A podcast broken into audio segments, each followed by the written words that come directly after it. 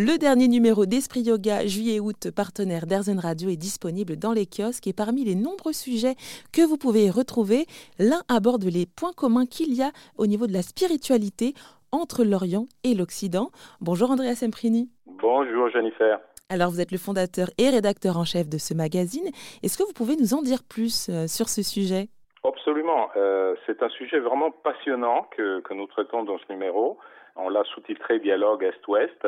Là, déjà, c'est important, hein, c'est-à-dire nous vivons d'une époque où il semble qu'on ait de plus en plus de mal à discuter, à échanger avec d'autres pays, avec d'autres zones du monde.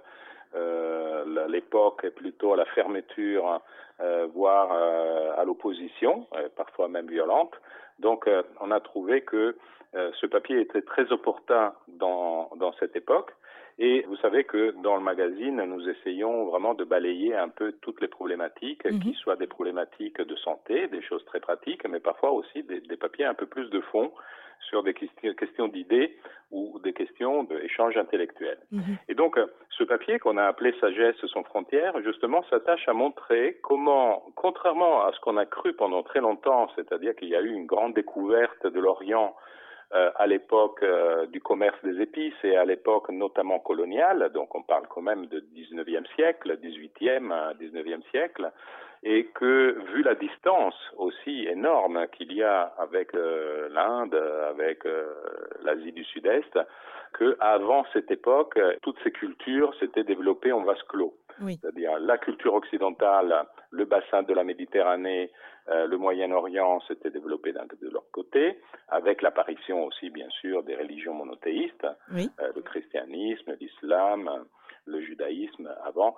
Et de l'autre côté, très loin, à des dizaines de milliers de kilomètres ailleurs, il y avait d'autres traditions, d'autres philosophies, d'autres sagesses qui se développaient et qui ne sont rentrées en contact que il y a euh, deux siècles.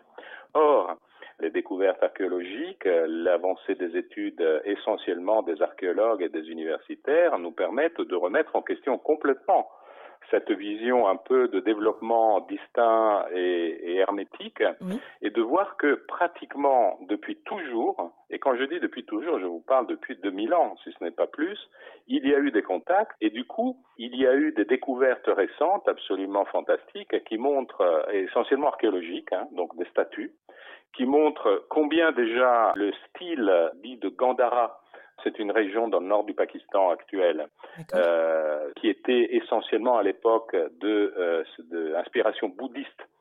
C'est beaucoup inspiré dans les représentations du Bouddha de ce qu'on appelle le style hellénistique, c'est-à-dire donc un style qui a été créé dans la Grèce ancienne. Oui. Donc c'est dire hein, entre la Grèce et, et, et, le nord de l'Inde et le Pakistan la, la distance que ça existe, qu'il qui, qui y a. Et en même temps, même les euh, peuples euh, dits hyperboréens, c'est-à-dire les peuples qui essentiellement aujourd'hui se trouvent dans les steppes du Caucase, donc jusqu'à la Mongolie, eux aussi étaient en contact avec le Pakistan d'un côté et avec le Moyen-Orient de l'autre côté.